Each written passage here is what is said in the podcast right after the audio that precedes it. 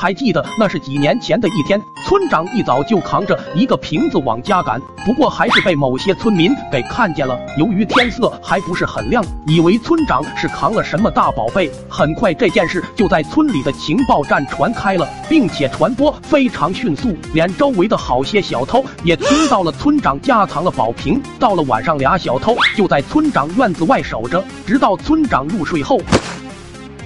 俩人才越墙而入，慢慢靠近村长的卧室。由于村长睡着后跟个死猪似的，俩小偷在房间里翻来翻去，村长也没发现。直到另一个人在旁边墙角发现了瓶子，找到了，找到了。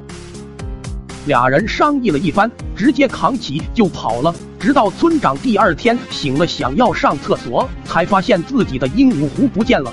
当时就被村长气坏了，怒气冲冲的跑到了院子，又发现自己家的中分牛也被人牵跑了，这简直就是太岁头上动土，根本没把自己当回事啊！当天就贴了悬赏令，恰好就被俺爹跟阿满爹碰了个正着，俩人又开始商议起了这发财大计。大概的方案就是让我跟阿满扮演小偷，在村长家院子外转悠，由俺爹跟阿满爹实施抓捕，并还告知咱俩关键时刻一定。不能笑，转眼就到了黑边县。我们四人也在村长院子外汇合了。老爹还说把这个带上，要演就演的像一点，还是你们带吧，毕竟你们待会在暗处。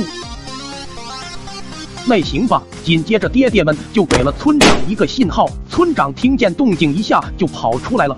我们四人也一同跑了出来，村长也给整懵了，也没管那么多，直接就摇了好些人，还说着谁要是贼，直接就卸两条胳膊。这给我吓得直冒冷汗，在求生欲的驱使下，村长就是这俩戴头套的。